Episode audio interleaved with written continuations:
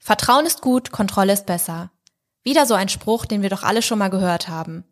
Viele Führungskräfte bestehen darauf, jeden Schritt ihrer Mitarbeitenden zu kennen und jede Entscheidung zu kontrollieren. Doch ist das noch zeitgemäß? Oder sollte es in Zeiten von Remote Work nicht anders gehen? Wie viel Vertrauen können wir unseren Mitarbeitenden schenken und wie viel Kontrolle muss wirklich sein? Freut euch auf diese Folge rund um das Thema Selbstverantwortung. Viel Spaß!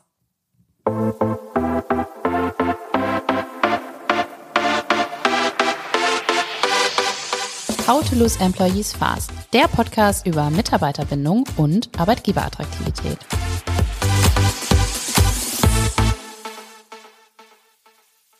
Vertrauen ist gut, Kontrolle ist besser. Ist das so ein Spruch, der heute noch stimmt? Über Führung kann man so viele unterschiedliche Dinge sagen und wenn wir zurückblicken, war es auf jeden Fall immer so, dass Führung auch viel mit Nähe zu Mitarbeitern in Verbindung gebracht wurde, aber eben auch sehr viel Kontrolle. Vor Corona war es ganz üblich, dass wir immer im Büro sind. Das ist auch so dieser Spruch so, ich sehe meine Leute gerne beim Arbeiten und so weiter. Und Jetzt ist es aber so, dass es einen Begriff gibt, nämlich die Selbstverantwortung, die so ein bisschen Führung und das Arbeiten revolutioniert. Und darüber möchten wir heute sprechen. Und wie immer machen wir das nicht alleine, sondern wir haben uns eine Expertin eingeladen. Deshalb hallo und schön, dass du da bist, Julia. Ja, vielen Dank, dass ich bei dir sein darf. Ich freue mich sehr, dass ich mit dir über das Thema sprechen darf. Ich stelle mich kurz vor. Mein Name ist Julia Bergmeister. Ich bin 45 Jahre alt, Mutter einer neunjährigen Tochter und arbeite inzwischen seit 22 Jahren in unterschiedlichen Führungspositionen, vom großen Konzern bis zum Familienunternehmen und habe insofern viel an Führung erlebt und auch viel an Führung geben dürfen. Ja, Wahnsinn. Also wenn ich mir das überlege, ich weiß gar nicht, wie viele Jahre ich schon arbeite. Ich glaube, es sind knapp zehn. Also von dem her, ich kann nicht auch nicht mal ansatzweise mithalten. Ähm, was ich aber natürlich weiß, ist, dass sich Führung wandelt. Ähm, und wenn man jetzt einfach mal so auf die klassische, ja, wie nennt man das, äh, ja einfach auf Führung guckt und welche Führungsstile es gibt, dann ist schon sehr klar, dass es da ganz unterschiedliche gibt und die einen sind moderner, die anderen sind so ein bisschen aus der Zeit gefallen. Mein Bauchgefühl würde sagen, früher hat man strenger geführt, hierarchischer, ähm, autoritärer vielleicht auch, während ich jetzt das Gefühl habe, man kommt so ein Stück weit davon weg. Es kommen neue Führungsstile dazu. Und ja, da wäre so ein bisschen meine Frage, was meinst du, wie kommt es dazu, dass sich das so verändert? Also zum einen glaube ich, dass ein grundlegender gesellschaftlicher Wandel dahinter steht, weil einfach Menschen mehr Partizipation haben möchten, weniger blindlings an Autoritäten glauben und ein entscheidender Aspekt ist wahrscheinlich auch, wie du selbst Führung erlebst. Also wenn du in einer Situation bist, wo du sehr autoritär geführt wirst, dich einfach mhm. nicht entwickeln kannst, bist du damit ja in der Regel unzufrieden. Mhm. Und wenn ich zurückdenke an meine ersten Schritte im Job, dann war es auf jeden Fall so, dass Führung hauptsächlich durch autoritäres Auftreten, durch feste Strukturen, durch eine reglementierte Kultur gelebt wurde. Und das hat sich in den letzten Jahren ja grundlegend verändert. Ich glaube, dass Menschen auch eher dazu bereit sind, Fragen zu stellen, Situationen zu hinterfragen, Dinge nochmal aus einer anderen Perspektive zu betrachten, weil sie als sie sich vorsichtig aus der Deckung getraut haben, gute Erfahrungen damit gemacht haben. Und insofern glaube ich, ist es nicht nur ein Wandel, der bei Führungskräften passiert, sondern der allgemein bei Menschen passiert, dass sie anfangen, intensiver über Dinge nachzudenken, dass sie fragen, fühle ich mich eigentlich in meinem Leben so wohl, wie es gerade ist? Und da natürlich auch der Job einen großen Teil des Lebens in Anspruch nimmt, möchte man sich da wahrscheinlich auch wohlfühlen und einfach ernst genommen werden, gehört werden und mitreden. Ja, witzig, da muss ich direkt so an unsere allererste Folge, die Folge Null denken, haben wir natürlich auch über Bedürfnisse von Menschen gesprochen und eben auch genau dieses Thema, dass die Menschen sich auch fragen, warum mache ich etwas? Ähm, so was ist mein Purpose auch? Äh, was sind aber vielleicht auch Herzensprojekten? Also es, man kann das ja ganz unterschiedlich definieren. Nur frage ich mich manchmal, also vielleicht hätte das meine Mama, meine Oma auch gehabt. Das war wahrscheinlich nicht so akzeptiert. Jetzt ist es wirklich, ja, jetzt will man mehr Verantwortung abgeben. Da frage ich mich aber auch so ein bisschen, okay, geht das so einfach? Also ich sage jetzt mal so, wahrscheinlich gibt es ganz unterschiedliche Unternehmen da draußen, mal angenommen. Ähm, das wurde jetzt aber eigentlich immer hierarchisch oder sehr autoritär geführt. Ähm, kann man da jetzt einfach den Schalter umlegen und sagen, so, liebe Leute, jetzt geben wir euch Selbstverantwortung? Also ich glaube, das ist ein richtig weiter Weg, den die Unternehmen gehen müssen. Sowohl die Mitarbeitenden als auch die Führungskräfte sind da gefragt. Und meine Erfahrung ist, dass es in der Vergangenheit häufig vorgekommen ist, dass Leute auch schon Ideen hatten, die Hürde aber relativ groß war, bestimmte Themen anzusprechen, auch sich Veränderung zu wünschen. Und inzwischen erlebe ich es eher umgekehrt, also dass ganz viele Wünsche da sind und die Menschen sich auch immer mehr trauen, diese Wünsche einfach mal zu adressieren. Mhm. Ich glaube, die größte Herausforderung ist, dass sich Kulturen, egal ob jetzt im Job oder in anderen Lebensbereichen, immer nur über einen langen Zeitraum implementieren und mhm. immer nur dann, wenn auch alle Beteiligten mitmachen. Und ich kann mich erinnern, Führung war früher eine relativ einsame Aufgabe. Also du warst alleine mit deinen Entscheidungen, du warst alleine mit deinen Herausforderungen und es war einfach so, dass du vielleicht ein, zwei Leute hattest, denen du vertraut hast, mit denen du dich ausgetauscht hast. Und das ist was, was ich ganz positiv erlebe. Also wo ich sage, heutzutage kann ich jeden ansprechen. Hm. Jeden im Team einfach fragen, um Unterstützung bitten, Kollegen aus anderen Bereichen ansprechen und sagen, ich habe dieses und jenes Projekt oder diese besondere Aufgabe, kannst du mir helfen? Mhm. Und diese Frage zu stellen, kannst du mir helfen, erfordert erstmal einiges an Überwindung, weil du ja ein Defizit oder eine Schwäche zugeben sollst, was du, wenn du vor 20 Jahren Führung gelernt hast, ja niemals hättest machen dürfen. Ja. Und das ist was, was ich als besonders schön erlebe, einfach auch zu sagen, ich darf mir als Führungskraft Unterstützung holen bei meinem Team. Und mhm. ich darf nicht nur den Chef fragen, ob er mir hilft. Ja, Wahnsinn. Also das ähm, finde ich auch spannend, auch aus Mitarbeiterperspektive generell sich und anderen die Erlaubnis zu geben, zu sagen, ich brauche Unterstützung, ähm, ich, ich bin eben nicht perfekt, also dass man vielleicht auch nicht so eine Fassade aufbaut. Also auch da hat man ja viel erlebt, was auch passiert, wenn solche Fassaden einreißen. Was ich mich aber auch so ein bisschen frage, ähm, wir haben jetzt so ein bisschen schon über Vertrauen gesprochen wie verstehen wir überhaupt Selbstverantwortung? Weil wir sind jetzt so ein bisschen ins Thema reingesprungen. Vielleicht gehen wir noch mal einen Schritt zurück. Also wenn wir über Selbstverantwortung sprechen, was meinen wir vielleicht damit überhaupt, dass wir das mal einordnen? Also für mich bedeutet Selbstverantwortung, dass ich mir zum einen klar mache, was kann ich, zum mhm. anderen, was will ich und mhm. dass ich mit diesen beiden Aspekten dann auch einfach weiterarbeite. Also sage, ich übernehme Verantwortung für das, was mit mir als Arbeitnehmerin oder Arbeitnehmer gerade passiert. Ich kann nicht darauf vertrauen, dass jemand anderes zu mir kommt und sagt, Mensch, ich habe hier ein tolles Angebot für dich oder eine tolle Idee oder eine mögliche Veränderung, den nächsten Karriereschritt. Ich finde es wahnsinnig wichtig, dass Menschen unabhängig von der Hierarchieebene einfach artikulieren können und dürfen was ihnen auch in ihrer Entwicklung wichtig ist. Also, dass sie jemanden haben, idealerweise die Führungskraft, die zuhört, die bereit ist, sich in Gesprächen auseinanderzusetzen und einfach auch gemeinsam zu überlegen, an welcher Stelle kannst du A, Verantwortung und B, Selbstverantwortung übernehmen. Denn Selbstverantwortung, wenn wir einfach vom Wort ausgehen und sagen, da steckt auch selbst drin. Das mhm. tut niemand anderes für dich. Und dieses Bewusstsein zu implementieren, finde ich unheimlich wichtig. Also einfach zu sagen, du hast viele Möglichkeiten hier, aber ich bin nicht diejenige als deine Führungskraft, die entscheidet, ist dir jetzt der Obstkorb wichtig oder ist dir die Vier-Tage-Woche wichtig oder ist es dir wichtig, ein Jobticket zu haben, mhm. sondern vielleicht gibt es ganz andere individuelle Themen. Der eine interessiert sich vielleicht dafür, mal aus dem Ausland zu arbeiten. Der nächste sagt, ich möchte meinen Bildungsurlaub wahrnehmen. Und der dritte sagt, ich bin generell an Entwicklung interessiert unabhängig von dem, was ich gerade aktuell beruflich mache. Mhm. Und ich glaube, dieser Dialog zwischen Führungskraft und Mitarbeitenden ist enorm bedeutsam für beide Seiten, weil der eine versteht, was der andere will, wenn man eben einfach drüber spricht. Ja, das finde ich spannend, äh, weil immer wieder, wenn wir auch darüber sprechen, wie man Mitarbeiter binden kann, ist Kommunikation wirklich so ein klassischer Faktor, der immer irgendwie auch genannt wird. Also offensichtlich, wenn du deine Mitarbeiter behalten willst, äh, musst du mit ihnen sprechen. Hast du ja jetzt gerade auch gesagt. Du hast auch gesagt, ähm, Vertrauen spielt eine Rolle. Ich nehme mal an, auch von beiden Seiten. Also du als Führungskraft würdest mir Vertrauen geben und gleichzeitig muss ich es dir ja aber wahrscheinlich auch geben. Jetzt überlege ich nur, man hat ja gerade, wenn man vielleicht eben nicht die Führungskraft ist, manchmal auch Angst, Entscheidungen zu treffen, weil man ich sage mal, vielleicht geht es um ein großes Projekt, um ein großes Budget. Da muss ich sagen, ähm, klingt für mich eigentlich ganz gut, wenn ich sagen kann, liebe Führungskraft, entscheide du mal, damit ich hier nichts in den Sand setze. Also was kannst du aber vielleicht auch als Führungskraft tun, um mich zu befähigen?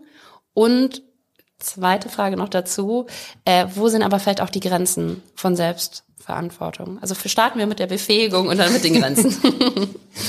Also zum Thema Befähigung finde ich insbesondere wichtig, dass derjenige, der letztendlich die Verantwortung für das Projekt trägt, nicht derjenige ist, der in Anführungszeichen schuld ist, wenn irgendwas schief läuft. Ich glaube, ganz bedeutend ist, dass du als Führungskraft deinem Team oder jedem einzelnen Mitarbeitenden immer wieder signalisierst, Fehler dürfen passieren. Und wenn was schief läuft, dann stehe ich immer vor, hinter und neben dir. Und es ist mhm. nicht so, dass ich das bequem finde, als Führungskraft die Verantwortung abzugeben, denn die bleibt letztendlich natürlich bei mir und ich kann sie wie alles andere auch delegieren. Mhm. Und wenn ich an den Punkt komme, wo ich sage, ich delegiere eine Aufgabe, ein Projekt, eine Entscheidung an dich, dann tue ich das, weil ich weiß, dass du es kannst. Mhm. Hätte ich Zweifel, dass du diese Aufgabe übernehmen kannst, dürfte ich sie dir nicht delegieren. Mhm. Und das finde ich ganz entscheidend, sich einfach immer wieder darüber Gedanken zu machen, bringe ich den einen oder anderen auch mal dazu, über seine individuellen Grenzen hinauszugehen und vielleicht auch eine Aufgabe zu übernehmen, die zunächst Stück zu schwer erscheint, um mhm. einfach auch Entwicklung zu ermöglichen. Und Fehler dürfen passieren, ohne dass jemand hinterher dafür geächtet wird. Ich glaube, das mhm. ist auch ein kultureller Wandel. Also ich erinnere mich an eine Geschichte, die ich vor langen Jahren bei meinem ersten Arbeitgeber erlebt habe. Da erzählte mir ein Kollege, was ihm als Auszubildenden passiert ist. Er hat einen, einen Fehler gemacht, bei dem es um viel Geld ging. Mhm. Und der Geschäftsführer hat ihn zu sich ins Büro gerufen und er hatte wirklich große Angst vor diesem Gespräch. Und dann hat der Geschäftsführer gesagt, ich wollte Ihnen nur meinen Dank aussprechen dafür, dass Sie diesen Fehler gemacht haben, weil wir so eine Chance haben, den für die Zukunft auszumerzen. Und das ist eine wow. Geschichte, die mich seit ja über 20 Jahren begleitet und wo ich ganz viel drüber nachdenke und denke, wenn der vermeintliche Fehler honoriert wird, darf ich ja auch mal die Perspektive verändern und sagen, was hat es uns allen vielleicht gebracht? Mhm. Wo gibt's vielleicht noch ein Defizit im Prozess oder wo haben wir irgendwas grundsätzlich nicht bedacht oder geplant? Und vor dem Hintergrund finde ich eine Fehlerkultur, eine Fehlertoleranz auch enorm wichtig. Und auch die Ehrlichkeit des Mitarbeitenden, einfach zu sagen, ich traue mich jetzt nicht, diese Entscheidung zu treffen.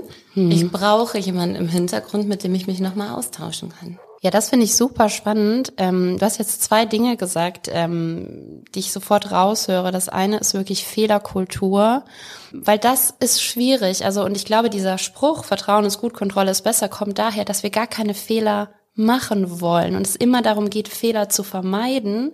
Und wenn wir uns aber zugestehen, Fehler zu machen, und dann muss man natürlich auch Fehler vermutlich wieder definieren, weil natürlich geht es nicht darum, Geld rauszuhauen oder Dinge mit Absicht schlecht zu machen, sondern es geht darum, manchmal muss man Dinge äh, ausprobieren, manchmal kann man das Risiko nicht abschätzen und dass man dann sagt, okay, wir gehen nach bestem Wissen und Gewissen vor und wenn dann etwas passiert, dann gehen wir gut damit um. Das verstehe ich zum Beispiel unter Fehlerkultur. Dann ist das irgendwie super und aber auch, wie gesagt, den Raum zu geben, ich teste auch mal deine Grenzen aus aber du darfst es sagen, wenn es auch zu viel ist und sei dir auch dessen bewusst. Also ich glaube, das hat so viele unterschiedliche Aspekte. Und ich sage, da muss wirklich die Führungskraft sich der Situation sehr bewusst sein und die Mitarbeitenden auch. Und das nimmt so ein bisschen auch eine Frage vorweg, die ich gleich noch gestellt hätte, nämlich, ja, was macht denn die Führungskraft noch, wenn sie die ganze Verantwortung abgeht? Aber für mich klingt das so, als hätte sie einfach einen anderen Job als vielleicht jemand, der alles kontrolliert, der vielleicht auch mal sehr äh, im Mikromanagement unterwegs ist, sondern es ist eher so eine, ja, eine Entwicklungsrolle am Ende. Das sehe ich 100 Prozent genauso. Also mir ist relativ früh im Berufsleben klar geworden, dass ich gar keine Zeit habe, alles und jeden rund um die Uhr zu kontrollieren. und um was geht es am Ende? Also am Ende geht es um eine Leistung, um ein Ergebnis. Und ob jemand dafür im Büro sitzt oder im Homeoffice, ob jemand dafür zwei Stunden braucht oder acht, das darf mir als Führungskraft völlig egal sein, wenn ich nur auf die Ergebnisse gucke, die am Ende ja zählen. Und was ich darüber hinaus glaube, ist, die Führungskraft hat grundlegend ihre Rolle gewandelt. Also wenn man früher vielleicht derjenige war, der die Regeln festgelegt hat, ist man heute derjenige, der ein bisschen sich um die Leitplanken kümmert, der Orientierung gibt, der vor allen Dingen aber vielleicht auch die Rolle als Vorbild, als Mentor, vielleicht auch als Coach hat und vor mhm. allen Dingen als Sparringspartner. Mhm. Ich bin stolz, wenn sich jemand aus meinem Team weiterentwickelt und ich bin noch stolzer, wenn jemand aus meinem Team irgendwann meine Führungskraft wird, weil ich weiß, dann habe ich selber einen richtig guten Job gemacht, indem ich Entwicklung ermöglicht habe. Und Entwicklung ist ein Thema, was mir persönlich total am Herzen liegt. Also ich versuche auch jeden Tag dazu zu lernen und das kann ich nicht alleine. Dafür brauche ich Feedback, dafür brauche ich mein Team, was mir auch sagt, hör mal, das war nicht gut oder da habe ich mich über dich geärgert oder das war eine aus meiner Sicht eine Fehlentscheidung. Und wenn das möglich ist, also dass man wirklich auf Augenhöhe miteinander spricht, mhm. dann finde ich, haben beide Seiten ganz viel richtig gemacht. Und ein entscheidender Aspekt ist, Führung braucht Zeit. Also wenn man mhm. drüber spricht, wie viel Zeit verwendet die durchschnittliche Führungskraft eigentlich auf ihre Führungsaufgaben, das ist erschreckend wenig. Mhm. Und ich finde, wenn das mein Job ist, mich hauptsächlich darum zu kümmern, dass wir A, wirtschaftlich erfolgreich sind und B, eine möglichst gute Kultur im Unternehmen haben, dann muss mir auch klar sein, dass ungefähr die Hälfte meiner Arbeitszeit in Kommunikation fließt. Mhm. Das sind zum einen natürlich formalisierte Meetings, die gibt es bei mir wirklich jede Woche. Also jede Woche gibt es eine halbe Stunde Austausch mindestens mit jedem Kollegen, mit jeder Kollegin in einer ganz formalisierten Form. Und dann gibt es natürlich auch den Kaffeeklatsch oder den Austausch, den man so auf dem Flur oder im Büro hat. Und mir kann niemand weismachen, dass man zu viel Zeit in Führung investiert. Insofern mhm. natürlich fallen viele Aufgaben weg. Ich habe gar keine Lust, jemanden zu kontrollieren oder jemanden zu verfolgen mit irgendwelchen vermeintlich wichtigen Themen. Ich finde den Austausch so gewinnbringend für beide Seiten, dass das der Schwerpunkt meiner Arbeit ist. Ja, das finde ich äh, großartig zu hören, äh, weil ich auch direkt an eine Situation denken muss, wo mir auch mal jemand gesagt hat, ich will oder ich kann gar nicht alles selber machen, weil die Expertinnen und Experten, das ist mein Team, die können jeder für sich das alles besser, als ich es jemals könnte. Und genau wie du auch gesagt hast, und ich glaube, das sind dann nämlich auch die Grenzen von Selbstverantwortung. Es gibt halt Leitplanken und im Prinzip ist es dann deine Aufgabe oder die Aufgabe der Führungskraft, die einzuhalten, die auch abzustecken. Also ich habe auch erlebt, muss ich sagen, und das hat mich ähm, mit Selbstverantwortung so ein bisschen auf Kriegsfuß gebracht, eine Zeit lang.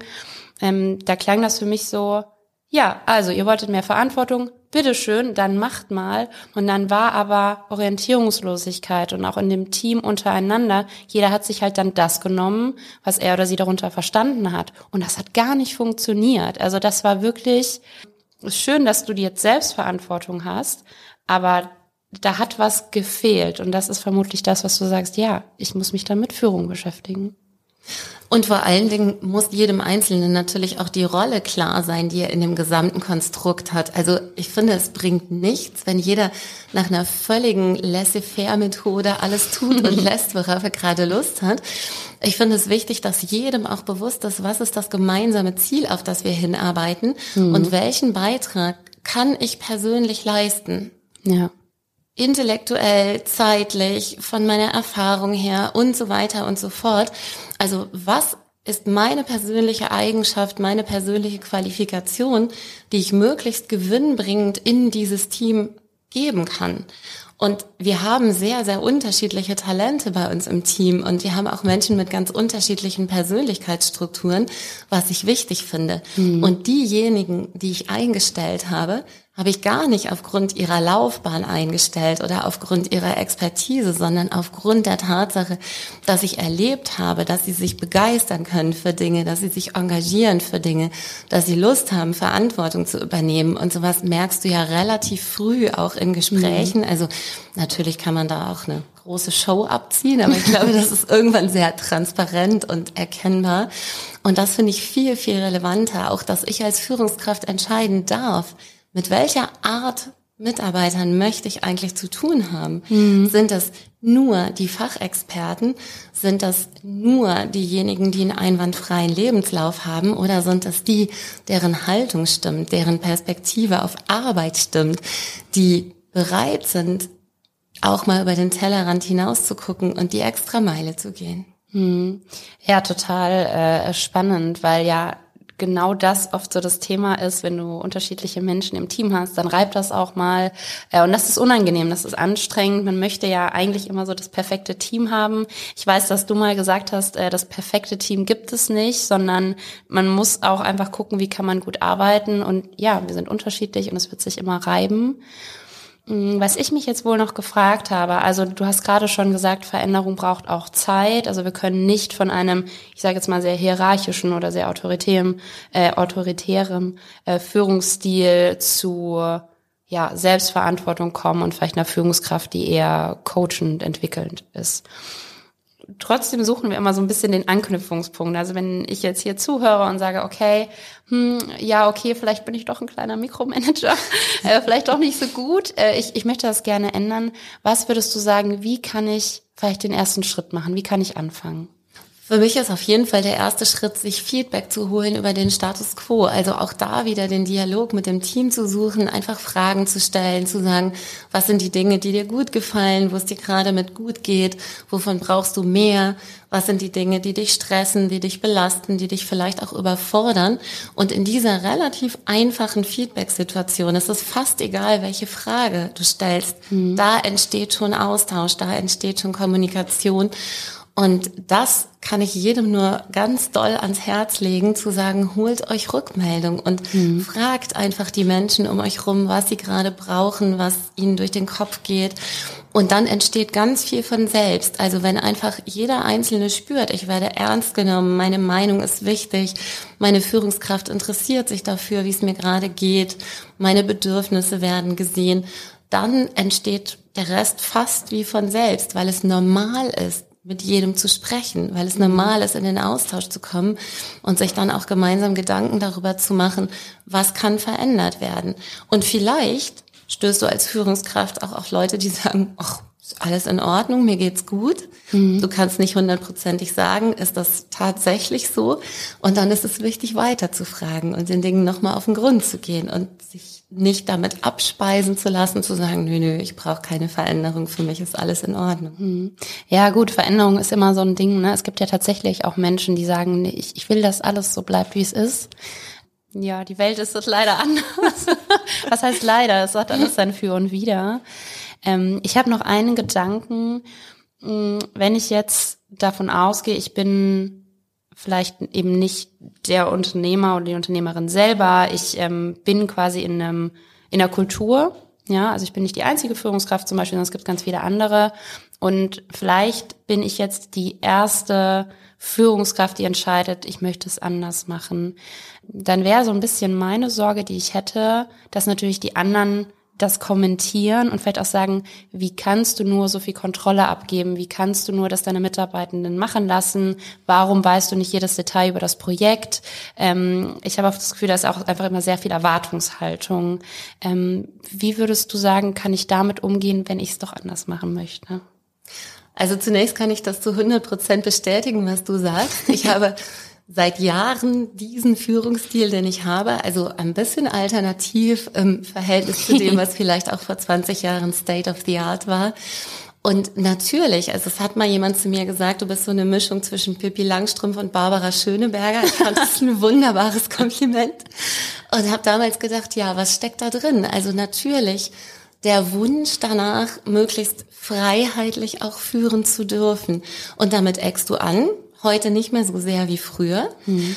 Und das Einzige, was du nutzen kannst, ist, dass der Erfolg dir recht gibt. Also, dass du erlebst, dass deine Leute zufrieden sind, dass vielleicht auch andere, die deinen Führungsstil in Frage stellen, mitbekommen, das sind zufriedene, loyale und motivierte Mitarbeiter in diesem Team oder in dieser Abteilung.